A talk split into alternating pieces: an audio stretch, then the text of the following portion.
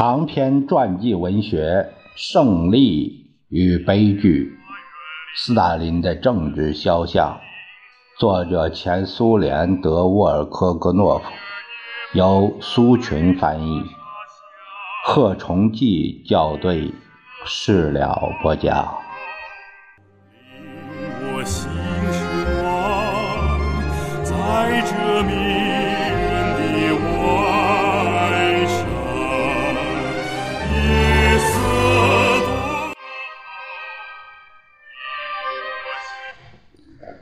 在一九二三年出版的阿卢纳查斯基的革命剪影中，在卡拉迪克的肖像与抨击文中，在 H 杜杰利马奥拉赫拉什维利尼波德沃伊斯基 M 罗莎利福邦契。布鲁耶维奇、A. 斯列普科夫、一列文的著作和文章中，都有对中央核心成员有意思的描述，也像在许多其他著作中一样，在这些作品中揭示了列宁占有的风貌。展现了和列宁一起搞革命，在革命中获得胜利，并且着手创建世界上第一个社会主义国家的那些人的肖像。在这一辈杰出人物中，格叶季诺维耶夫和列波加米涅夫占有显著地位。他们以独特的二重奏被载入史册。他们在观点上很相近，几乎从来没有互相辩论过，通常是持相同的立场。在这两匹马拉的二轮马车中，驾辕的总是季诺维也夫，也就是格叶拉多梅利斯基。他在党内长期处于显要地位。在他蓬勃发展的政治生涯中，有过高高的腾飞，也有过震耳欲聋的下跌。季诺维耶夫早在1901年就入党，长期侨居国外，从事著述工作。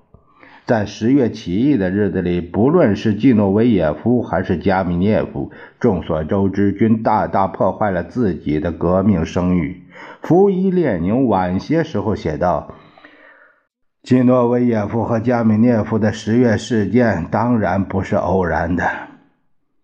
基诺维耶夫政治活动的顶峰是担任共产国际执行委员会主席，他担任此职差不多有七年时间。基基诺维耶夫写了许多文章，他积极想办法要把这些文章汇集成文集、小册子，甚至是作品专辑出版。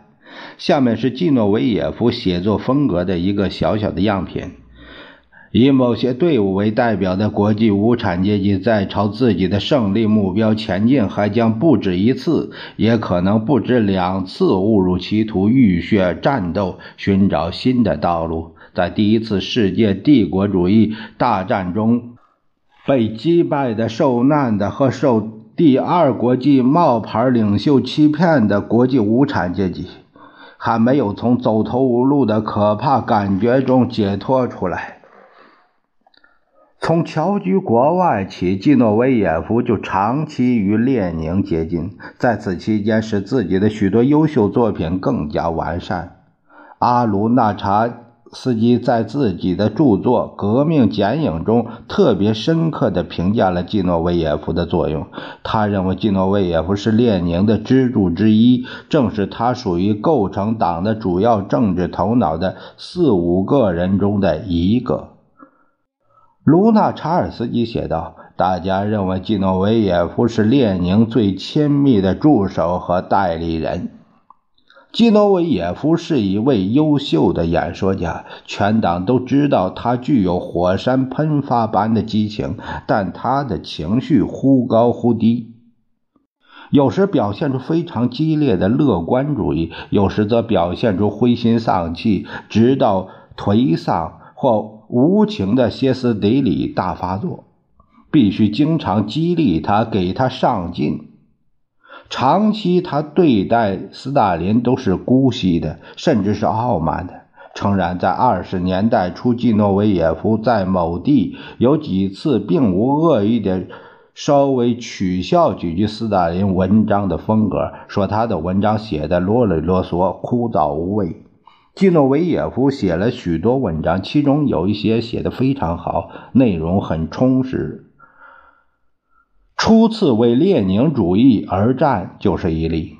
在这篇著作中，季诺维也夫精辟而论据充分地指出，托洛茨基谋求党内的特殊地位的企图不会得逞。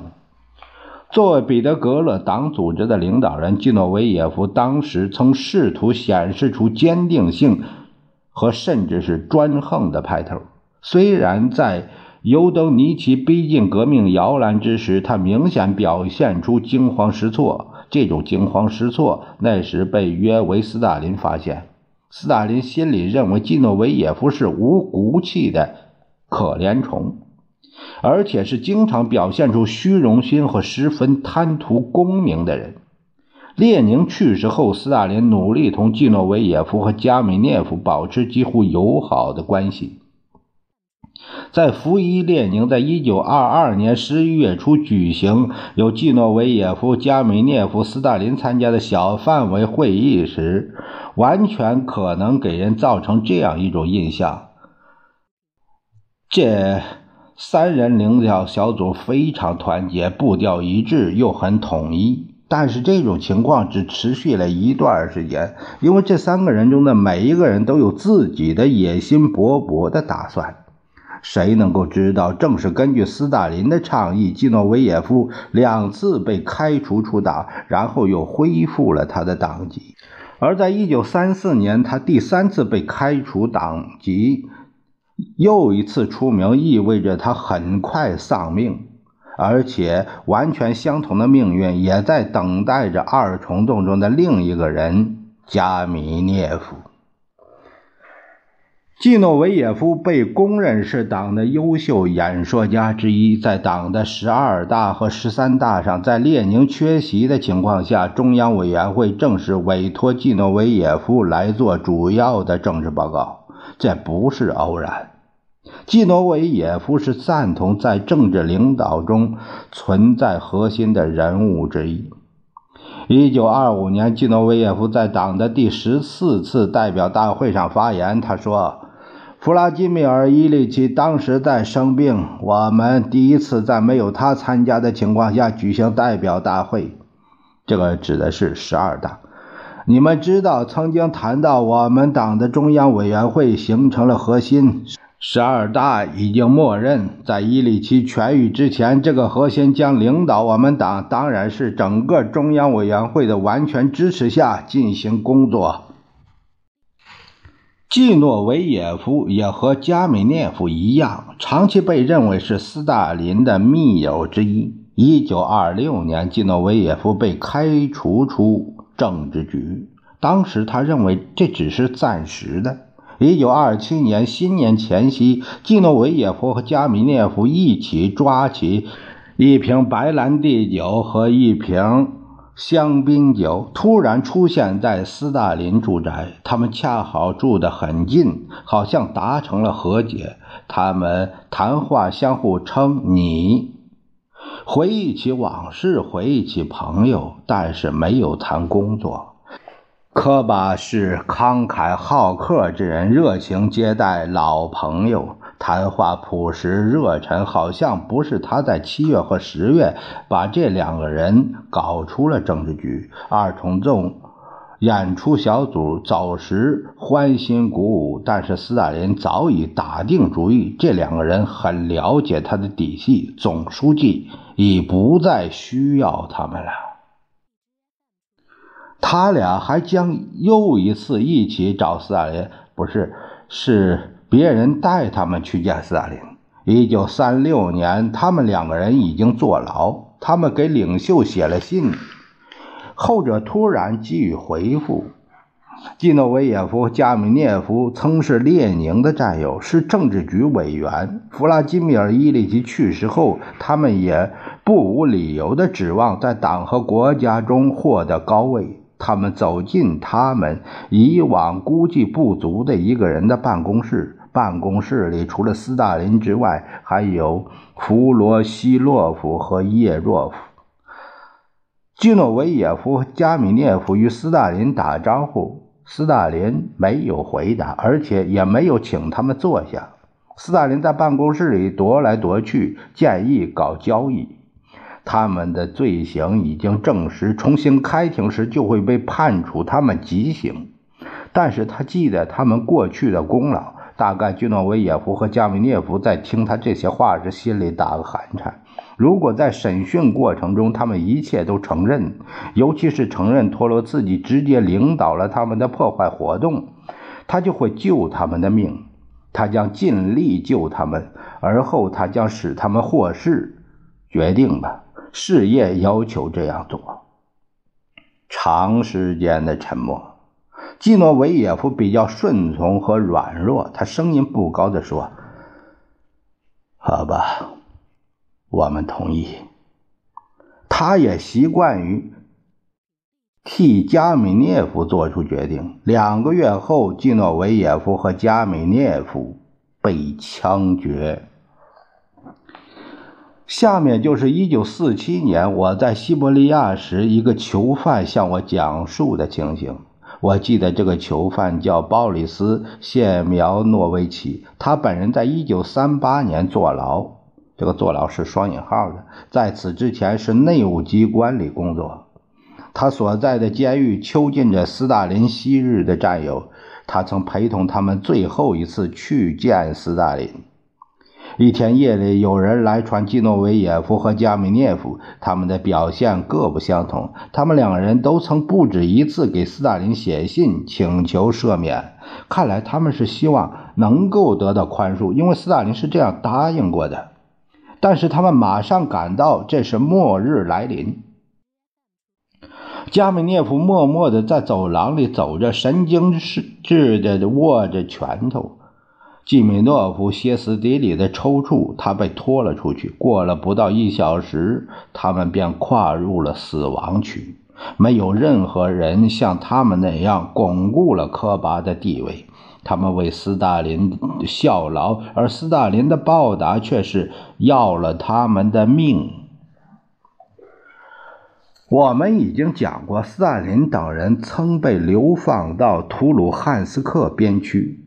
斯大林很了解加米涅夫、罗森菲尔德，也就是他还在那个时候，斯大林就发现加米涅夫知识非常渊博，而且很容易冲动。他能够迅速做出明确决断，但又迅速放弃这种决断。下面的情况强烈的影响斯大林对加米涅夫的态度。